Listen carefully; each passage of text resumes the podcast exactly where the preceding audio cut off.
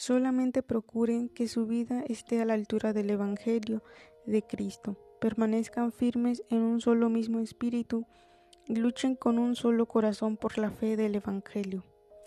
Ojalá lo pueda comprobar si voy donde ustedes y si no voy, que pueda al menos oírlo. No se dejen intimidar por los adversarios. Este será un signo seguro de que ellos van a las ruinas y ustedes a la de la salvación.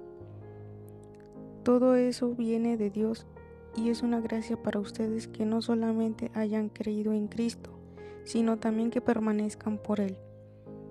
El mismo tipo de lucha que soporto yo, como lo han podido ver, y ahora lo escuchan de mí.